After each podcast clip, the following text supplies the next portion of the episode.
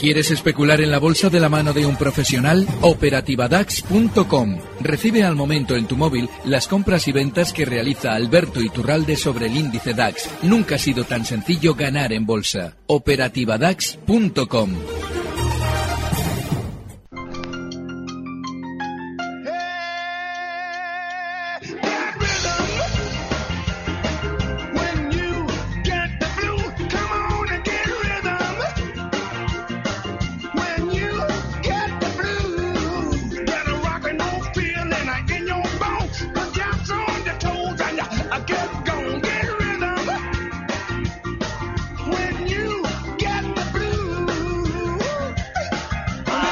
nuestro consultorio de bolsa, como cada viernes por la mañana, con Alberto Turralde, analista independiente y responsable de díasdebolsa.com. ¿Cómo estás, querido Alberto? Buenos días. Muy buenos días, fenomenal. ¿Qué tal estás empezando febrero? ¿Cómo lo ves? Eh, lo empiezo a ver ya, eh, lógicamente peor, porque estamos ya viendo exactamente el síntoma del que hablábamos semanas atrás, y es que íbamos a subir hasta que llegara el momento en el que los bancos, que eran los que más estaban subiendo en aquel momento, nos dieran las noticias positivas. Hace cosa de unas semanas, cuando justo marcábamos ese suelo, en, eh, sobre todo en los días de Navidad, nos encontrábamos también que comenzaba a subir todo con los bancos a la cabeza y estos en principio no nos invitaban a incorporarnos con las noticias que traían. Bueno, pues eh, comentábamos también que lo lógico es que una vez que ya hubieran subido a zonas de resistencia, escucháramos a ellos hablar bien de sí mismos. Bueno, pues eso es exactamente lo que hemos visto ayer, bueno, ayer y antes de ayer, con el Banco Santander y es lo que estamos viendo ya hoy con el BBV. De manera que ya, mm, ya lo comentábamos estos días atrás, que no era el momento de entrar, y seguramente si durante estos próximos días vemos que los bancos no levantan por encima de sus máximos,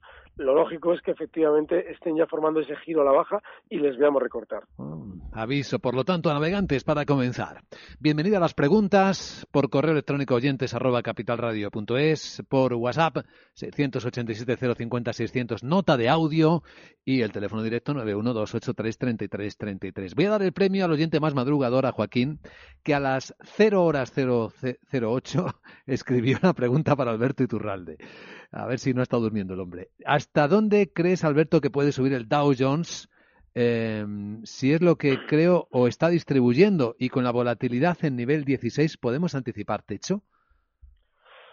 Eh, no debemos anticipar.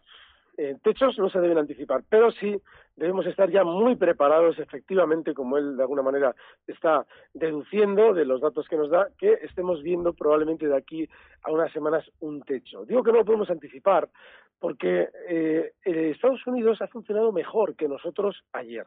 Eh, que nosotros no me refiero solamente al IBEX, sino también al DAX. El DAX ayer tuvo un recorte que no se dio en Estados Unidos. Sin embargo, en Estados Unidos ya se han visto, se han empezado a ver noticias interpretadas en tono positivo, como es el, sostenimiento de tipos de interés por la Fed, y veremos durante estos días qué pasa con la administración americana. Lo importante es tener en cuenta que ya con esas noticias positivas se produjo hace dos sesiones una inicial subida y ayer estaban laterales. Ahora, para terminar de redondear los síntomas que él ve como techo, tenemos que ver que efectivamente el Dow Jones ya no puede superar zonas de 25.300 o por lo menos le cuesta muchísimo y se mantiene lateral ahí. Si vemos que pasan días y seguimos escuchando información positiva, ese será el síntoma de que efectivamente hay un techo. En Bilbao, Jesús, esperando al teléfono. Buenos días, Segurón. Buenos días, Luis Vicente. Buenos días, Alberto. Muy buenos días. Era sobre, era sobre el BBVA, que las tengo con pérdidas, y entonces quería saber a ver, este recorrido que, que se prevé que puede tener ahora un poquitín más arriba, ¿hasta dónde puede llegar para salir? Porque luego lo que, lo que se prevé es que recortará, ¿no? Mm, bueno, no sé exactamente eh, a qué se refería Jesús con que se prevé. Mm, yo lo he comentado estos días. Lo normal es que el BBV continúe subiendo hasta que nos cuenten algo positivo de ellos mismos. Nos han tenido fuera del valor durante semanas recordándonos lo del caso Villarejo. Y ahora de repente, una vez que ha subido desde ni más ni menos que 4.50 hasta 5.33, se publican unos maravillosos resultados y ahora compren, ahora ustedes compren. Después de haber subido un 19%, 19%, ustedes ahora compren. Pues no, mm, no sé lo que se prevé, pero lo que yo estoy viendo es que ahora todo el mundo, lo lógico es que se lance a comprar. Pues lo lógico es que ya no quede recorrido. Así es que, cuidadín. Nuestro amigo Fran de Vigo dice, hola, me gustaría preguntar a Alberto si considera que el dato del Caixin PMI chino negativo puede apretar a las bolsas para abajo. De esta forma quisiera saber por Dios, qué condiciones... No, no, de verdad, llevo sin dormir toda la noche, perdona. llevo, sin dormir toda la noche con ese dato, no sé, es que está, estoy bien sin vivir. Sí, yo lo que eh, espera, espera, Alberto, espera, espera. Dice, de esta forma quisiera saber qué condiciones debemos esperar para abrir cortos en el DAX. Eh, bueno, mm, normalmente, mira, lo lógico es que el DAX durante estos días eh, no es que haya comenzado a caer. Eh, lo lógico es que haya dejado de subir. Es decir, esa volatilidad que hemos visto eh, lo que nos está indicando es que seguramente vamos a tener ya poco a poco, eh, un, probablemente, es que tampoco podemos anticipar giros. Simplemente hay que dar por hecho que la subida ya no va a ser tan limpia. Pero para el giro a la baja todavía seguramente nos quedará. ¿eh? Tienen que ir repartiendo títulos durante estos días. Pero sí, tiene razón, ese dato ha sido demoledor. Una pregunta por WhatsApp. Ahí está. Venga. Buenos días, mi nombre es Julio. Felicidades por el programa. Gracias. Me gustaría que me analizaran el valor Acciona que me dieran un stock de beneficios y dónde podría llegar. Muchas gracias. Bien, gracias Julio. Pues es terrible, porque es de lo poquito que hay en el mercado español que esté bien. Eh, a ver, está en resistencia, ¿eh? Lo que pasa es que tiene toda la pinta de romper la alza, de ahí que diga yo que esté bien. Y el stock tiene que estar, en, si alguien entra, justo en los 8.60 y a la hora de buscar esa operación compradora o si estamos ya dentro, siguiente objetivo alcista, ahora mismo acción está en 82, siguiente objetivo alcista en zonas de 88 euros. Eso para acción 82.76 ahora mismo, bajando 4 décimas. Escribe Francisco, uh, no Francisco, Fermín, perdón. Eh, buenos días, quisiera consultarle a don Alberto su opinión sobre Ferrovial, Bankinter y Mafre. Mm, el caso de Ferrovial eh, es el de un valor que lleva muchísimo tiempo lateral, muchísimo. Entonces, que eso vaya a finalizar ahora, porque está eh, volviendo a esa zona de resistencia en 19.36, perdón, 19.86 ha sido los máximos, está ahora mismo en 19.60. Hombre, que vaya a ser eh, eso una ruptura al alza o vaya a continuar lateral, no lo sabemos. Lo que sí está claro es que ahora, por lógica, es para no estar, porque está en resistencia y si supera zonas de 20,70, 20,80, que son los máximos históricos, sí se puede plantear uno, una reentrada. Pero ahora es para no entrar. El caso de Bankinter. Mira, eh, Bankinter no ha sido un banco especialmente alcista. Durante el rebote de eh, BBVA y Santander, Bankinter no ha estado fuerte al alza. Y lo que te está anticipando es que probablemente va a continuar recortando más durante las próximas semanas desde la zona 6,78 hasta 6,40 en principio. Y digo en principio porque, ojo, ¿eh? porque la velocidad de la caída de estas últimas sesiones ha sido muy fuerte, con lo cual es un valor para no estar. Y si alguien lo tiene, 6,75 el último stop. Y a la hora de especular con Mafre, esto lo hemos venido comentando estas últimas eh, semanas, y es que el llegar de nuevo a zonas de, 6, de 2,50, perdón, es para salir porque ahí tiene un soporte del pasado que ahora es resistencia, en el que estuvo haciendo un movimiento lateral con ese soporte y en el que ahora cuando ha llegado ha frenado la subida, con lo cual Mafres para no estar. Vaya. En eh, Bilbao seguimos con Luis. Hola Luis, buenos días. Hola, buenos días. Bueno, a ver, quería preguntarle a Alberto por Acciona, ya lo habéis respondido, solamente que me diga el esto que ha puesto y luego preguntar por Endesa y por Ence. A ver si Endesa, que la tienen ahí parada, hasta dónde puede continuar y Ence que me dé un valor de salida, un precio de salida, perdón. Gracias, Luis. Vale. Bueno, están ya, están ya eh, sobrevolando el minuto de oro nuestros oyentes. En el caso de Endesa, eh, es que está muy bien, está de gloria. Yo estos, estos, esta semana os he comentado, lo hemos traído además para estrategias varias veces. Y a la hora de colocar un stop ahí, zonas ahora ya de 21,40. Siguiente objetivo alcista en zonas de 22,30. Está en 21,71. Y en el caso de ENCE, ojo con ENCE. Cuidadito con este valor que cuando se gire a la baja, si nos lo hace tal cual lo hizo justo en octubre, cuidado porque puede generar muchos enganchados y de hecho muy probablemente lo va a hacer. Eh, no hay que estar. Pero si se estuviera, stop en 6,60, está en 6,80. Claro, alguien dirá, bueno, entonces, ¿qué objetivo le doy? Pues, pues fíjate, 6,96. Casi tienes más cerca, el, no, casi no, tienes más cerca el objetivo que el stop. No hay que estar. A ver, ¿de quién hablamos ahora? Hola, buenos días. Soy Benito. Eh, mi pregunta era, estoy en Iberdrola 7,05 y en Bankinter en 6,90 y quería saber objetivos, stops y qué opinión tiene el analista. Venga, muchas gracias y buenos días. Gracias, Benito. Pues efectivamente, estaban sobrevolando el minuto de oro. Pues en, en, Iberdrola muy bien, la opinión es muy buena, sigue alcista, marcando nuevos máximos históricos hoy y se puede estar. El stop tiene que estar ahora ya en los 7.08, cotiza en 7.19. Iván Quinter, no, lo que hemos comentado antes. Es muy eh, es un valor que ha funcionado mucho peor que el resto de su sector y ese es un síntoma claro de no estar. Pregunta Francisco eh, por Bayer y por Michelin. Y luego dice si es posible desde un punto de vista fundamental largo plazo, pero no va a ser este caso, ¿no? No. Lo que ocurre es que hay algo importante y es que Michelin ha tenido noticias muy negativas. Eh, hemos visto durante los, los últimos meses que andaba muy flojita, con lo cual eh, bueno, pues eh, no, sé si interpretarlo en el tono de fundamental, pero sí que se puede de alguna manera eh, extrapolar, porque está realizando, o por lo menos parece, un giro para durante una temporada rebotar más. Ese rebote desde los 95-86 puede llevarle hasta zonas inicialmente de 102 euros. Importante lo que comentamos siempre del medio plazo. Cuando alguien nos dice medio plazo, largo plazo, en realidad lo que nos quiere decir, mira, yo no tengo ganas de estar pendiente de la bolsa. Dímelo tú, ¿qué hago? Pero es que en la bolsa tienes que estar pendiente, con lo cual yo en principio en Michelin sí, ese recorrido, pero no es una gloria. Se puede intentar el rebote, pero no más. Bayer, lateral, muy lateral, ha tenido algo de rebote, puede hacerlo más, tiene pinta de hacerlo más, de hecho hasta zonas de 69,50, está ahora mismo en 66,66, pero no hay que estar precisamente porque ya está muy lateral. Muy bien, la siguiente pregunta en Barcelona. Marina, buenos días. Hola, buenos días. Eh, mire, quería preguntar sobre CaixaBank, que veo que ha dado unos malos resultados. ¿Hasta dónde más o menos puede caer? Yo tengo comprados a 3.50. Eh, pues sí, está sufriendo mucho en el mercado esta mañana. Gracias, Marina. Está a 3,09, está cayendo un 6,3% ahora mismo CaixaBank. ¿eh?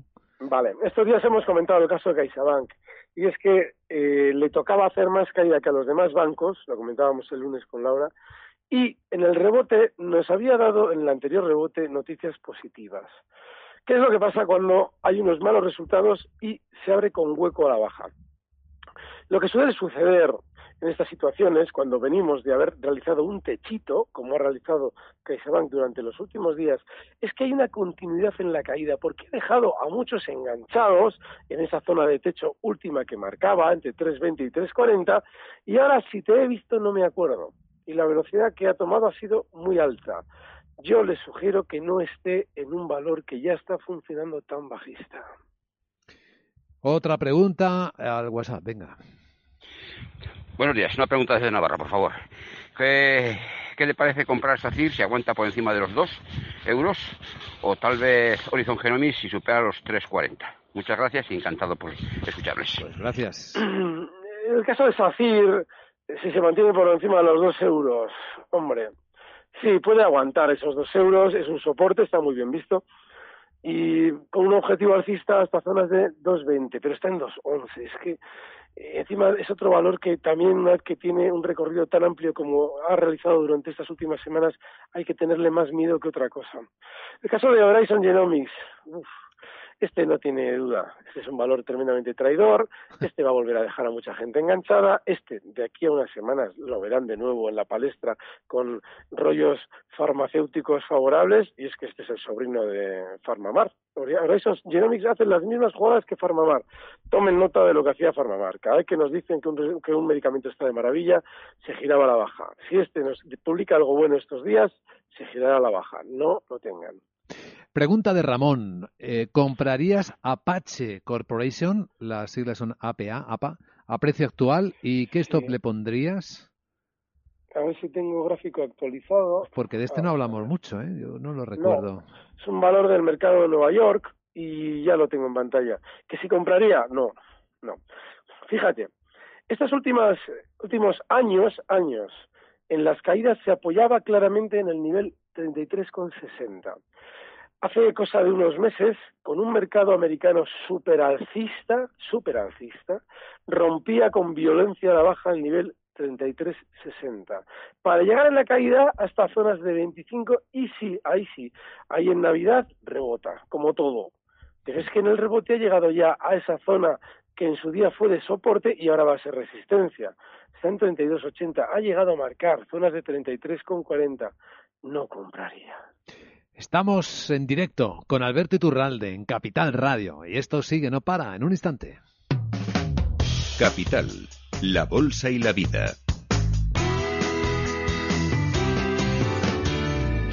Luis Vicente Muñoz. Yo lo llamo aprender. Yo lo llamo investigar. Yo lo llamo compromiso. Yo lo llamo trabajo. A todo esto, nosotros lo llamamos La Caixa. Invertimos en atención social, divulgación cultural, educación e investigación. La Caixa es una fundación. La fundación es La Caixa. Cuando Trump fue elegido presidente. I love this. Las opiniones más dispares se enfrentaron. Cuando las acciones de Facebook se desplomaron tras el escándalo de Cambridge Analytica. It's, it's so clearly the wrong strategy for us. El sector pareció tambalearse. Los mercados nunca se mueven de forma aislada y hay momentos en los que hay que tomar posiciones. Cuando lo importante es elegir, elija CMC Markets, su mejor opción. El 80% de las cuentas de inversores minoristas pierden dinero en la comercialización con CFDs con este proveedor. Debe considerar si comprende el funcionamiento de los CFDs y si puede permitirse asumir un riesgo elevado de perder su dinero.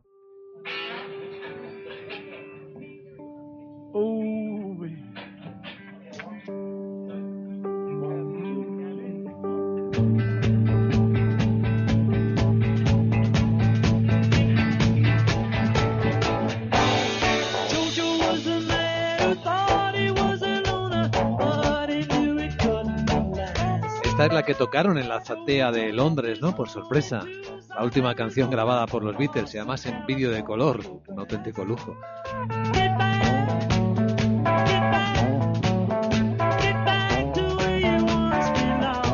¿50 años ha pasado desde aquella grabación, desde esto que estamos escuchando?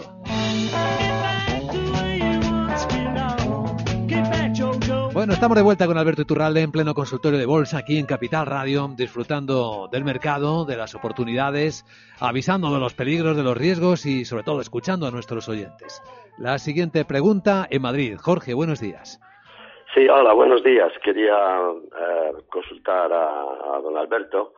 Eh, estoy comprado en el Banco de Santander en 4.18. Eh, lo compré el día de la presentación de resultados y no acabo de verlo muy muy claro. No sé qué le parece a él, cómo, cómo lo ve, eh, qué me podría decir, por favor.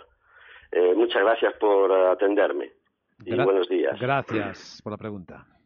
Durante la, durante la temporada de Navidad, hasta hace tres días, el valor no generaba más que incertidumbre, porque Andrea Orcel nos había dado calabazas, porque o le dábamos a él, no me acuerdo cuál quién de los dos, pero la relación se rompía, porque el Banco Popular era un desastre y ya somos conscientes de que vamos a tener que pagar mucho por él y eso supuso una subida del 17,35%. Hace tres días el Banco Santander publica resultados. Bueno, una maravilla, suben un 18%, los cojo resultados. En tres sesiones, una caída del 9%, no, del 7% ha llegado a tener. Ahora está un poquito por encima de los mínimos. Es que no se dan cuenta de dónde está el engaño. No se dan cuenta de que un valor está subiendo sin darles a ustedes razones para comprar, porque sabe perfectamente que ustedes están pendientes y que van a entrar cuando se les dé buenos resultados y que cuando se les dé buenos resultados y ustedes entren, nosotros vamos a vender todo lo que podamos y eso que va a suponer una caída en el valor.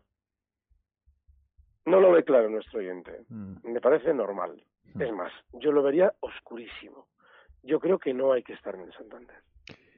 Escribe Max, de Madrid dice, con la bajada de ayer cree que ha empezado el esperado recorte de las bolsas, ha comenzado ya a salir las suficientes buenas noticias sobre la bolsa, que es como usted nos indica, el anticipo de las bajadas. Le pregunto esto pues trabajo y estoy muy liado todo el día y apenas puedo mirar los periódicos económicos, sean esto de internet o de papel, o cree que todo esto es un mero parón y seguirá subiendo en los próximos días. No lo sé, es que aquí ya viene lo difícil. Y cuando había que subir lo comentábamos, pero es que ahora no lo sé si esto es ya el parón. Eh, yo, yo la teoría que tengo, y fíjense lo que pasa en Estados Unidos, que ayer apenas se inquietaron, eh, es que seguramente estaremos laterales unos días.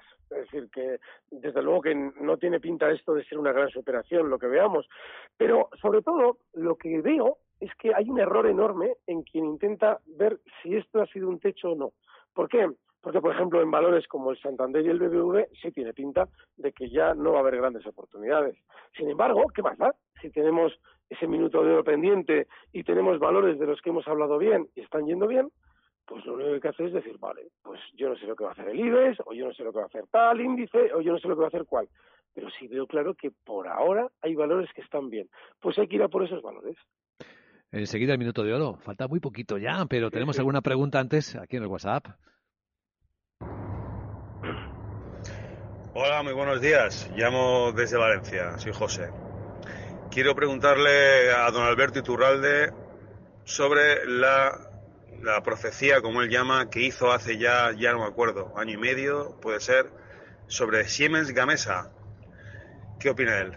¿Qué cree, qué cree él si aún piensa que puede retroceder a la cota de, de 8 euros, como él dijo en su día?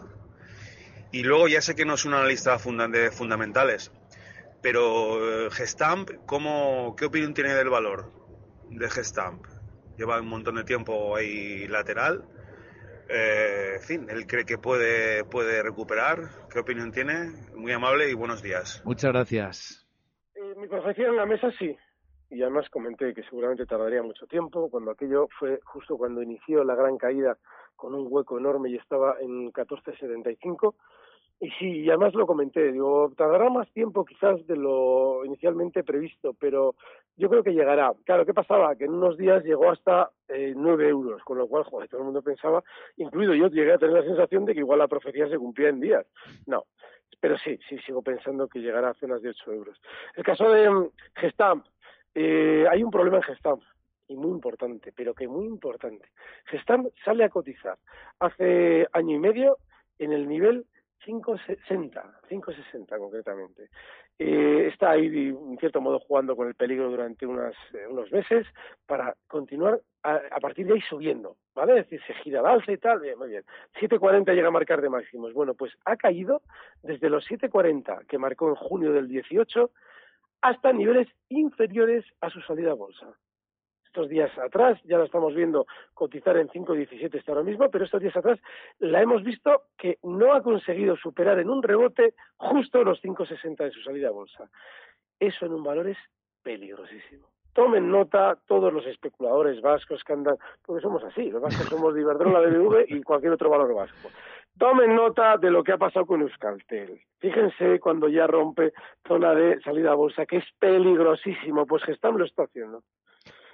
Eh, escribe José desde Sada, a Coruña. Me gustaría saber la opinión sobre mi intención de posicionarme corto por medio de un ETF doble inverso sobre el IBEX. No, no, pero no por, no por el instrumento que ha elegido.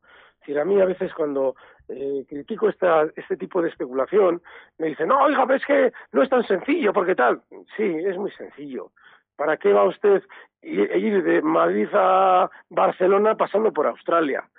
No, no se dan cuenta ustedes de que estos productos bancarios los crean precisamente las entidades financieras para hacerles la revolera y cobrarles más comisiones. Y que luego cuando llega la hora de recoger el beneficio nunca hay una fidelidad en cuanto al movimiento. Lo veo mal, lo veo fatal. La última antes del minuto de oro en La Rioja. Javier, buenos días. Buenos días, gracias por dejarme preguntar y gracias como siempre a Iturralde por mucho lo, por lo mucho que nos está enseñando. Muy agradecido. Muchas gracias. Que, quería preguntarte por telefónica, eh, soporte 750, si lo respeta hoy, ¿qué, qué le parece? Bueno, si, si, si, es, si es el soporte para él. Gracias, ¿eh? Un Gracias, saludo, buenos días. Ay, telefónica, telefónica. Fíjense cómo hace mm, pues eso, mes y pico, una vez que ya había subido sin que nadie entendiera por qué, porque venía de 6,45 y un sentimiento muy negativo, bueno, pues sube con todo el mundo fuera, un 22%, hasta el nivel 7,80. Y ahí justo sale Payeta a decirnos que tiene un cojo plan estratégico del que no vamos a poder dejar de hablar en los próximos 500 años. Eso es para vender. Y desde entonces no ha vuelto a levantar esa cota de los 7,80. Claro que los 7,50 hay un soportito, incluso un poquito por debajo, 7,45. Pero ¿y qué? ¿Para qué? ¿Para un rebote de qué? ¿De un 2%? Que estás en precario en Telefónica. Yo creo que no hay que estar precisamente por eso. Bien, Minuto de oro. Un, dos, tres, cuatro. A ver, querido Alberto, ¿cuál es tu minuto de oro este viernes? había oyentes pensando que iba a hablar de Iberdrola sí, sí, o de sí. Endesa. Ah, ¿no? no. Quiero hablar de gas natural, Uy. que ha superado nuevos máximos históricos. Naturgy. Y es... Exacto, sí, perdón, Naturgy.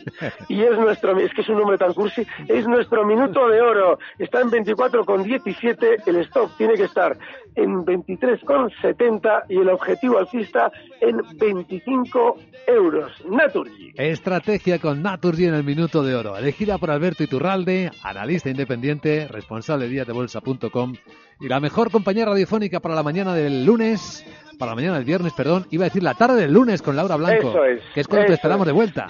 Estaremos ahí. Un fuerte abrazo. Buen fin de semana.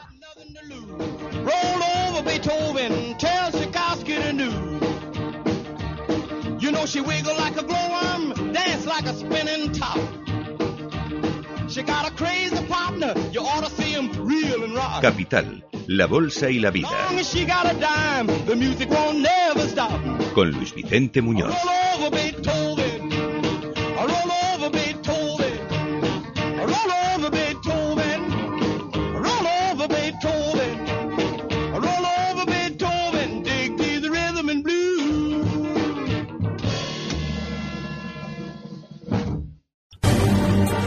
Recibe al momento las operaciones de Alberto Iturralde vía SMS en tu móvil. Operativa DAX.com.